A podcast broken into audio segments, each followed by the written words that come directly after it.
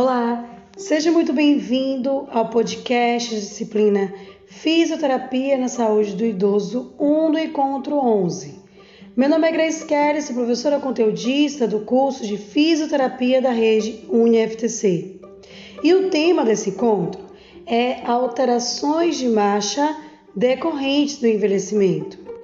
E o objetivo desse podcast é descrever e identificar alterações nos parâmetros espaciais e temporais da marcha em idosos.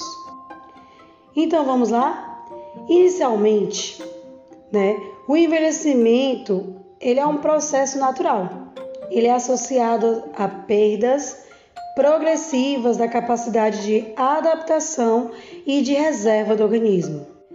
Entre essas perdas é, está as limitações na marcha, que pode tornar um indivíduo funcionalmente dependente, com menor qualidade de vida e risco aumentado de efeitos deletérios na saúde, como por exemplo, doença de, do coração, acidente vascular encefálico, diabetes tipo 2, demência, quedas e fraturas. Muitos estudos têm demonstrado né, a associação entre alterações da marcha e envelhecimento. E com o aumento da expectativa de vida, é importante compreender as mudanças que ocorrem na marcha para diminuir limitações na mobilidade e reduzir ou mesmo prevenir quedas. A marcha humana ela é definida como uma série de movimentos cíclicos que deslocam o corpo para frente caracterizada por uma busca contínua na direção do deslocamento do centro de massa no sentido para mantê-lo na base de suporte e evitar perda do equilíbrio. Essa busca é o resultado da complexa sincronia entre os sistemas motor, sensorial e cognitivo.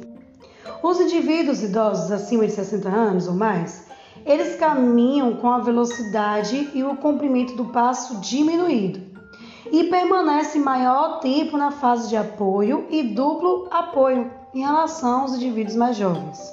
Segundo Perrancini, né, no capítulo 6, demonstra um estudo feito com 646 mulheres brasileiras, na idade entre 18 a 89 anos de idade, onde foi observado né, é, o desvio padrão de alguns dados, que são os dados espaço-temporais da marcha, observando alterações em várias partes e subdivisões da fase da marcha.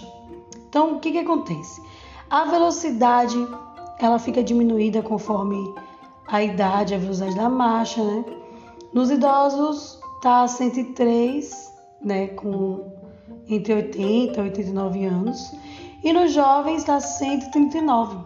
Então há uma diferença aí na velocidade da marcha. Outra diferença encontrada é a cadência dos passos por minuto. Então é também é diminuída.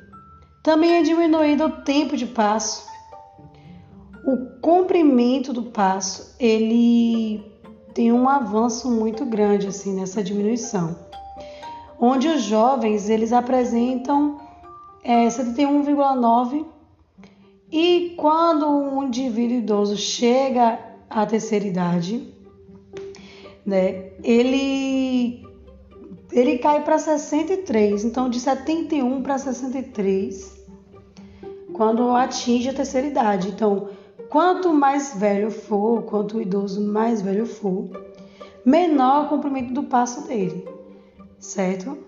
Diferente dado encontrado na base de suporte. Quanto maior a idade, maior é a base de suporte.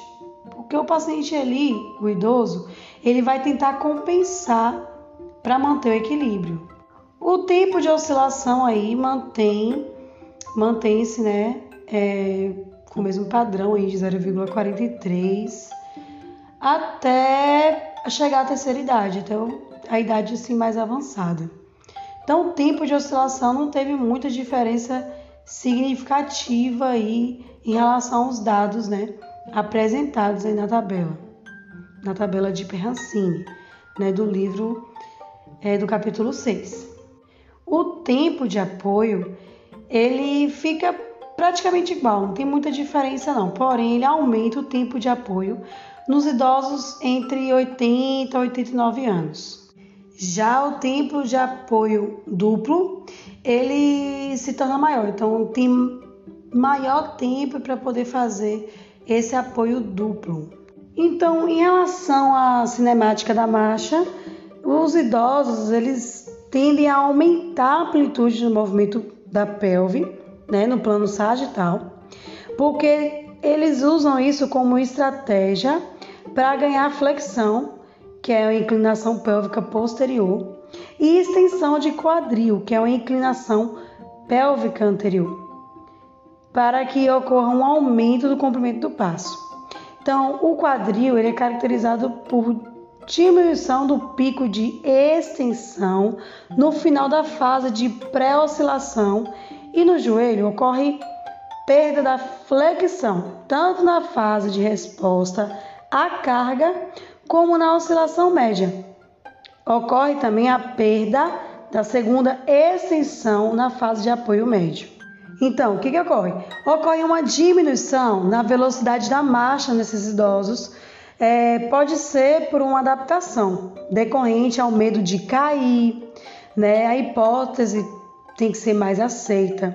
Ocorre também adaptações relacionadas ao avanço da idade, e essas adaptações são estratégias que o indivíduo idoso ele vai adotar para aumentar a estabilidade, né, por causa desse medo de cair, e diminuir o comprimento do passo, minimizando a velocidade e o deslocamento do centro de massa.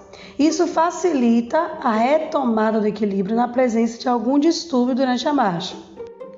Pois bem, é de suma importância compreender as fases da marcha, compreender as alterações decorrentes do envelhecimento nessa fase da marcha, para que podemos compreender qual é o tipo de exercício e fortalecimento, o alongamento ou estratégia aí da fisioterapia para que esse indivíduo idoso venha diminuir os episódios de queda ou até não ter episódios de queda, certo? Então, aproveite todo o material. Leia o texto base e os textos complementares, assista o screencast, responda as questões propostas e fique por dentro. Anote suas dúvidas para esclarecer durante a aula ao vivo. Estudem!